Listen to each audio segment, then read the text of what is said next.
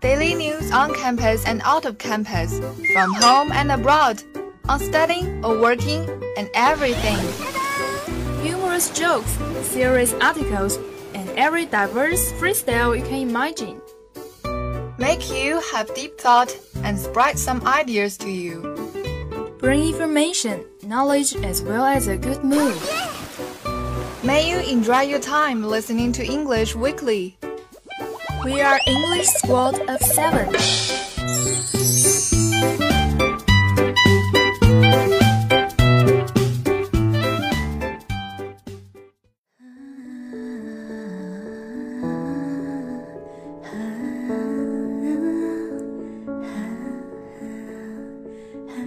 Hello everyone, welcome to today's Serendipity. I'm host Ray. I'm host Abby. Today, we will discuss something about what kind of regret you have to make up for if the college entrance examination can be resumed.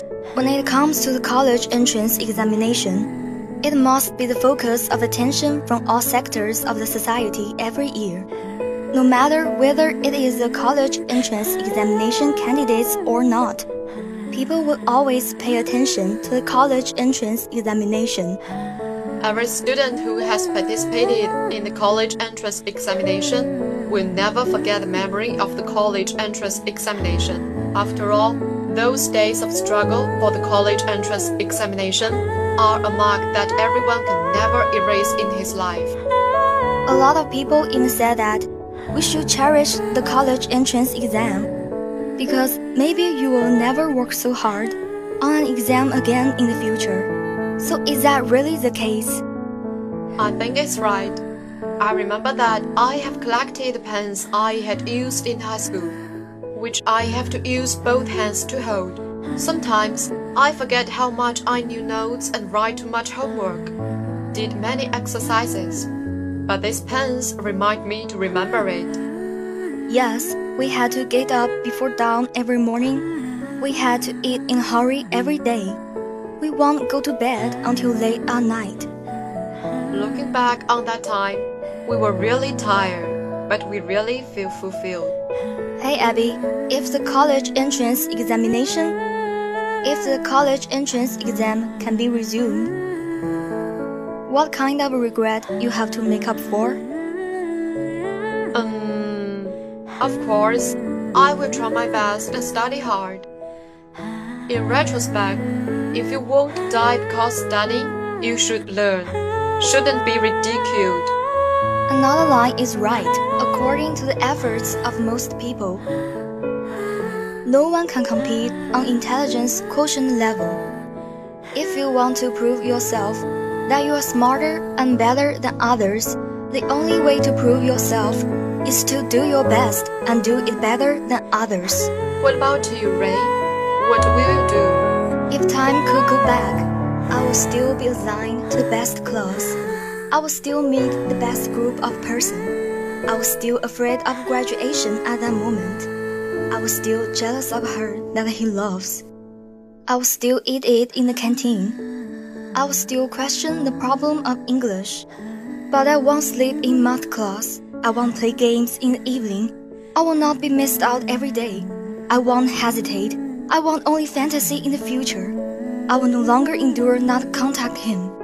What is expected is the future. Some people have fulfilled their college dream because of the college entrance examination and have entered the ideal university since then. Maybe now they have a good job. However, there are also some people who have left a regret in the college entrance examination.